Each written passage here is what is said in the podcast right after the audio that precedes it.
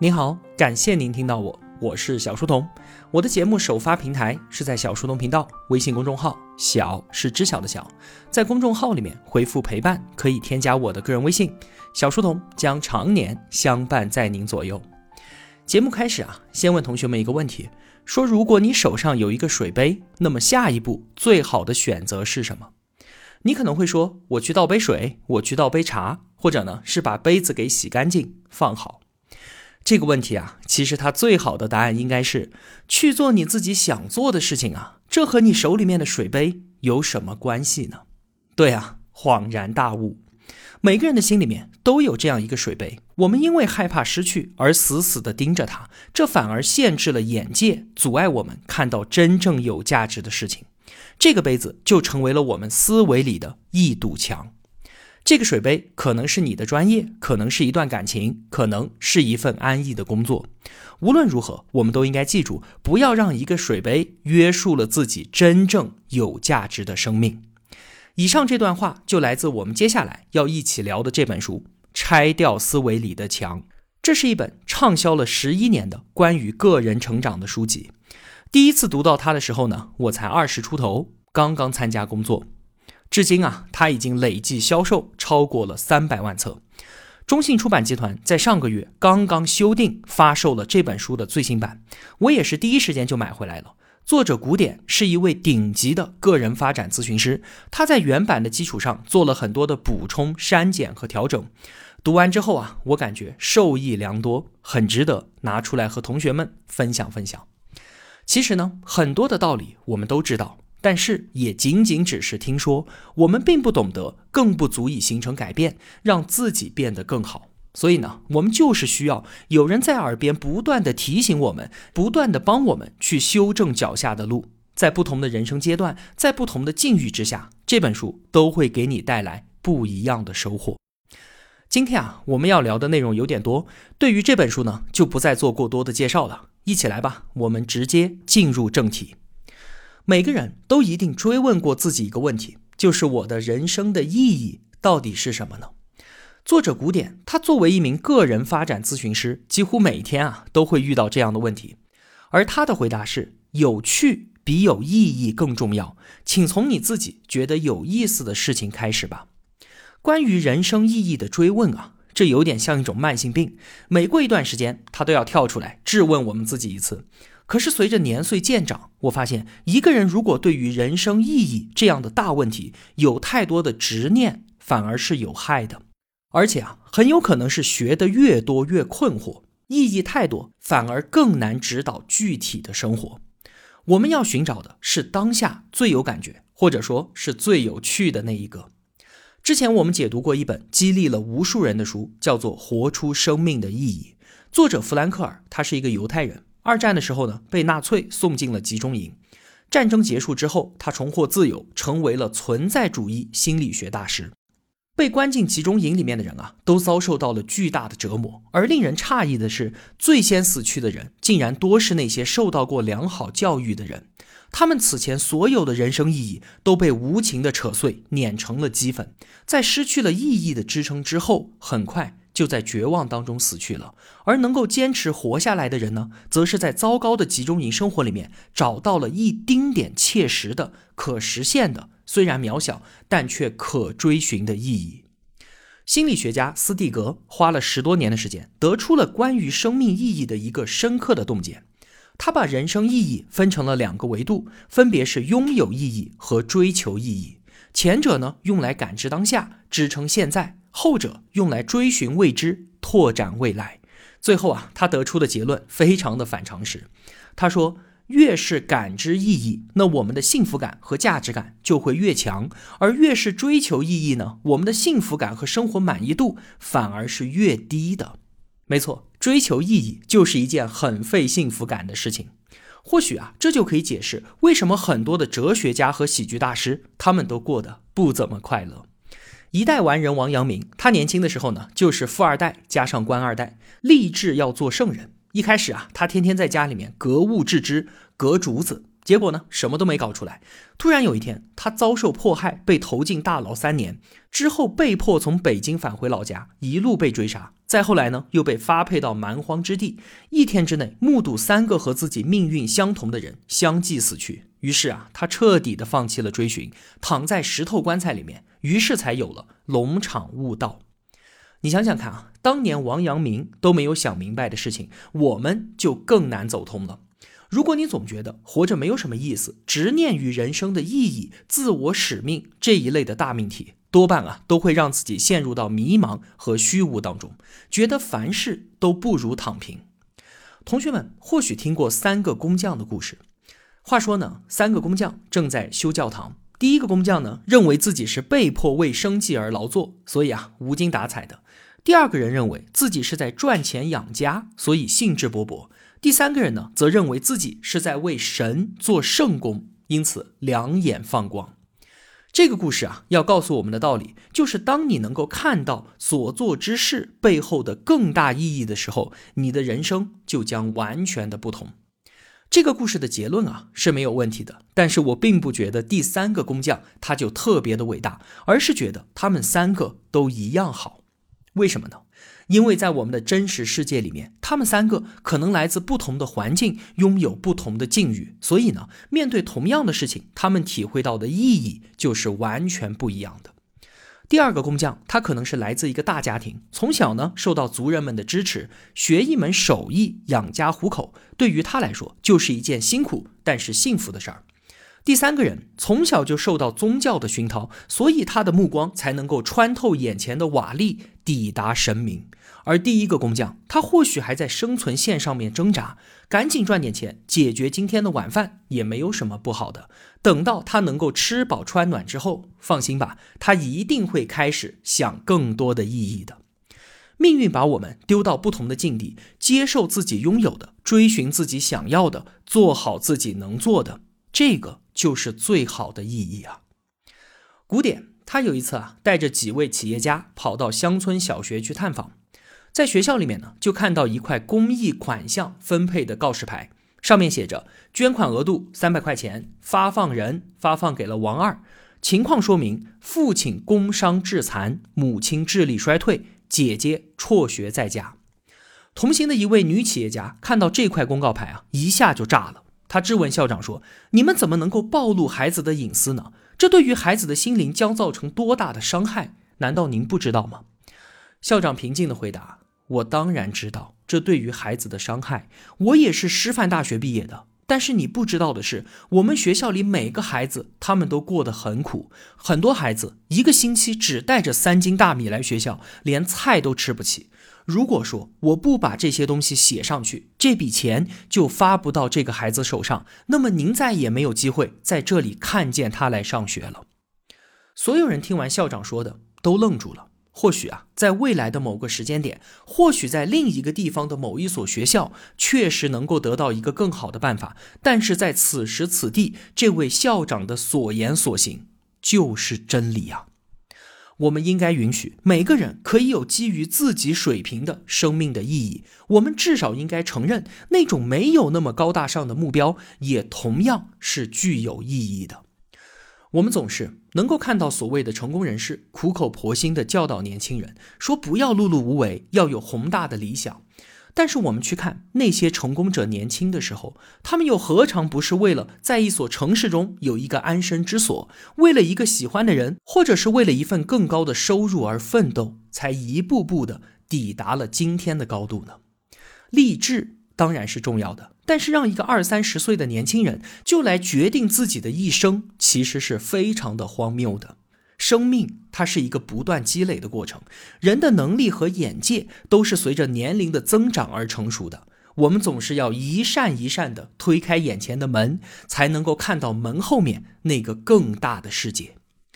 之前啊，我在网上看到王健林一天的作息时间表。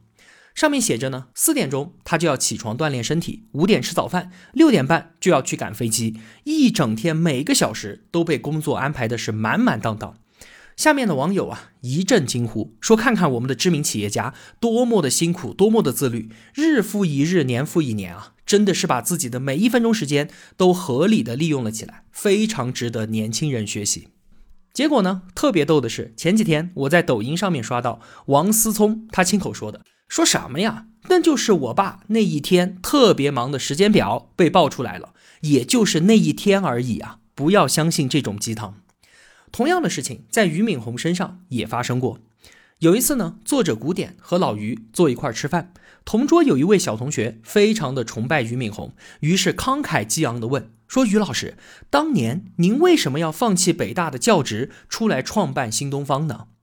俞敏洪有点尴尬，他说：“啊，当年我是被开除的。”小同学有点失望，接着又问：“那您办校的第一性原理是什么呢？”俞敏洪估计都没有理解什么第一性原理。他说：“啊，就是我老婆嫌我赚钱太少了，于是我就出来办培训班了。”说到这儿，我们可能更能够理解古典所说的“有趣比有意义更重要”是什么意思了。是的呀，真相就是这样的，就是王健林和俞敏洪这样的。或许有意义，表面上看上去很高尚，还有很多的名人故事加持。但其实呢，多半都是有心人事后的总结罢了，也不一定适合我们自己。而有趣就不一样了，这是我们自己内心的感受。只要让我觉得有趣，那么意义往往也就藏在其中了。人为什么做他们所做的事情？关于这个问题啊，哲学家和思想家们已经死磕了两千多年了。到目前为止，主流的心理学界认同的理论叫做自我决定论。意思就是说啊，我们人除了满足最基本的生理需求之外，还要去追寻独特的心理需求。我们的内在动机天然就蕴含着三种需求，分别是自主感、胜任感和归属感。就拿我们每天的工作来举个例子啊，什么样的工作是我们愿意主动去做的呢？自主感就会想，我能不能够自己掌控工作的节奏和内容呢？胜任感就会想，这件事儿我能不能够搞定？归属感则会在意，说我喜欢和这群人在一起工作吗？这三种感受越强，那么工作对我们来说就越有意义。这个叫做内部动机。但是啊，我们都知道，想找到一份称心如意的工作是多么的难。大部分的时候呢，我们无非就是为了挣一点工资。那像是收入刺激、父母夸奖以及社会荣耀等等的，这些都叫做外部动机。我们做任何一件事情都是内外动机的结合。如果驱动我们做一件事情多半是内部动机的话，那我们更容易把它给做好，并且做得持久，最终也更容易成功。这就是为什么，如果我们能够把过程本身当做是奖励的话，那么就会表现得非常好。如果反过来，我们越是追求结果，越容易死得很惨。从内外动机的这个角度啊，我们也可以理解为什么自己曾经发下的那些大愿，像是一年要读一百本书，每天我要六点钟起床，坚持跑步，完成之后呢，我要在朋友圈打卡。像这些计划，往往都坚持不下来，原因就是我们的动机更多的是在炫耀，而不是在享受这个过程。有趣比有意义更重要，说的就是内在动机的指针，往往比外在动机更加的灵敏，也更能够指向成功。作者古典呢，就给了我们一个建议，说我们可以为自己制作一张有趣问题清单，把自己要做的事情都列上去，然后来鉴别一下，说这些事儿。真的是有趣的吗？我们要问自己这样一些问题：说在没有压力的时候，我也愿意去做吗？如果有代价，我愿意为此承担吗？如果有难度，我能不能够克服困难，持续的做好它？我喜欢和这个领域的人待在一块儿吗？这些问题啊，就像是一个漏斗。当我们遇到新的选择的时候，可以帮我们把事情给筛选一遍，留下来的就是最接近有趣的事情了，也就是最好的选择。有趣就是一把人生标尺。我们经历的有意思的事情越多，我们就拥有越大的自主权，越有能力，也越能够感受到安全感，进而慢慢打开更多有意思的事情，让整个生活越来越有趣。而至于那些正确但是无感的事情呢？其实啊，我们可以先放一放，要么就是还不到时候，要么就是它其实并没有那么的正确。别想什么太大的意义，先成为一个有趣的人。如果你打算开始采取一点行动来进行改变的话，那么就请不要做刚才我们所说的那种计划，什么一年读一百本书，每天跑五公里，坚持早起三百天，不要这样。一开始把计划定得小一点，会好很多。那么定到多小呢？在美国有一个叫做史蒂芬·盖斯的家伙，他给自己定下的改变人生的计划是这样的：每天做一个俯卧撑，每天看两页书。每天写作五十个字，你可能会说啊，这叫什么计划？糊弄鬼的吧？但是啊，就是这样一个计划，帮他这个天生的懒虫，在两年之后锻炼出了理想的体格，读书量增长了十倍，自己也成为了著名的个人成长的作家。他自己说啊，我的经验就是把我想要的习惯给缩小，缩小到不可能失败为止，微量开始，超额完成，这就是他的诀窍。我们总是一上来就给自己定一个宏大的计划，然后咬着牙去坚持。一旦坚持不下来，就会狠狠地批评自己。这样的话，用不了多久，计划将被彻底的搁置。应该每个人都有类似的经历吧？反正我是这样的，作者也是一样的。他说啊，他当年想要跑马拉松，于是呢，就给自己定了一个每天跑五公里的训练计划，然后呢，开始锻炼。第一天跑下来啊，喘得要死。但是他告诉自己一定要坚持下去。结果呢，一个月之后，不但没有进步，反而膝盖受伤了。这个时候啊，他才想着要找一个教练。教练听完了他的计划之后说：“你用力过猛了，请记住，没有人是靠毅力来完成马拉松训练的。那些每个月能够跑三百公里、五百公里的人，都不是在坚持，那他们是在干嘛？是在享受跑的过程，降低你的速度，保持心率。”跑累了就走一会儿，不用着急，以自己舒服的状态跑。每次跑完都是神清气爽的，明天还想要继续跑。很快的，古典训练了不到一年的时间，就完成了人生当中的第一个马拉松。虽然说他的成绩超级烂，但是非常的有趣。计划定的小一点，再小一点，小到我们可以自主的去完成它，毫不费力的掌控它，小到它不会给我们带来挫折和失败。因为小才能够持久的坚持下去，一直久到老天愿意开始奖励我们。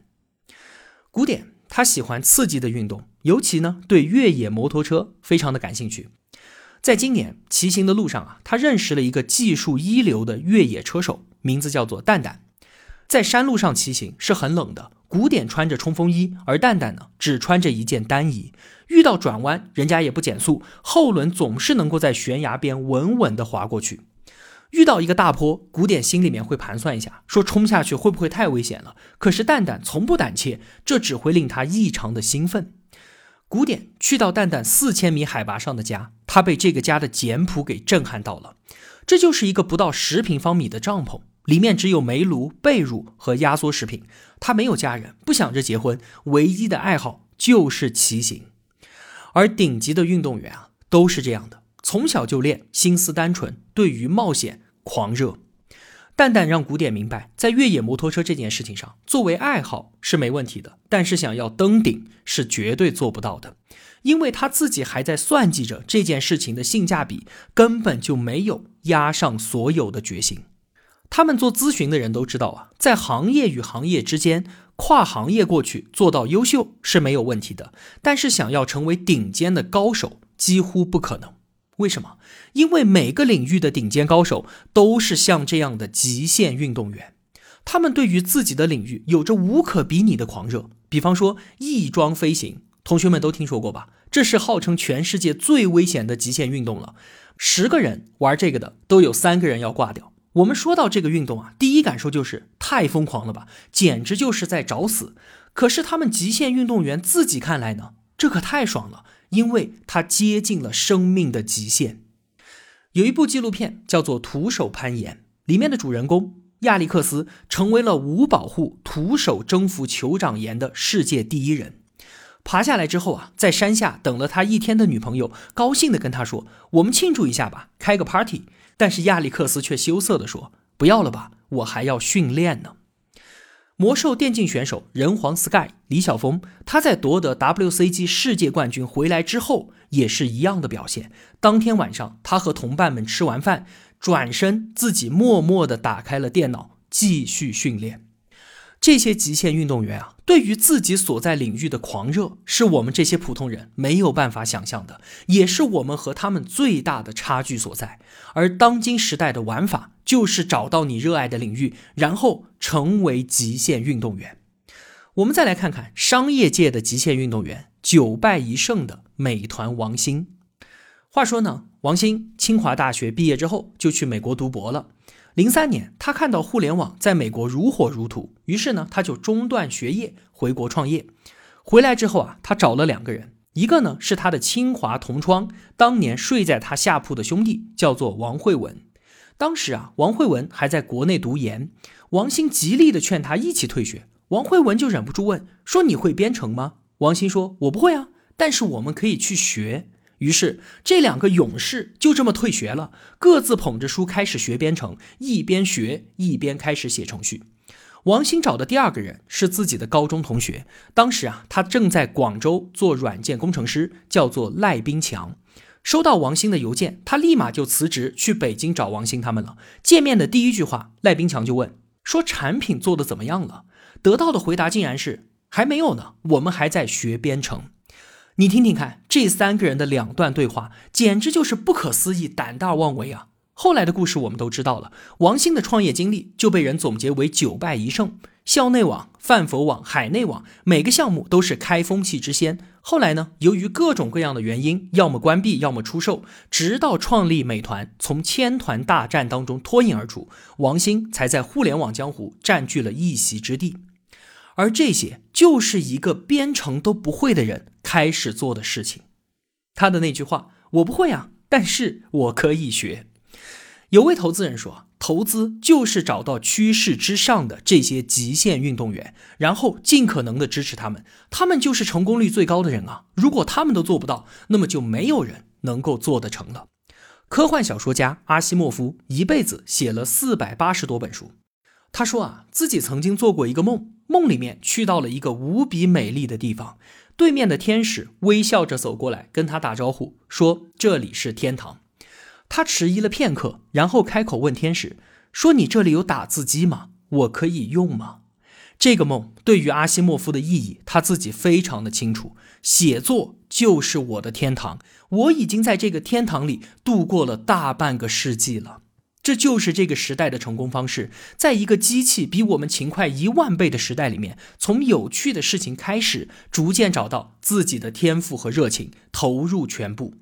蛋蛋、王兴、阿西莫夫都是各自领域里面的极限运动员。他们都有天赋，都花了大量的时间正确练习。可能其他的部分他们都做得很烂，但是在某一个点上做到了世界级的好。他们为一件事情投入一切，无视性价比，持续的去挑战极限，创造可能。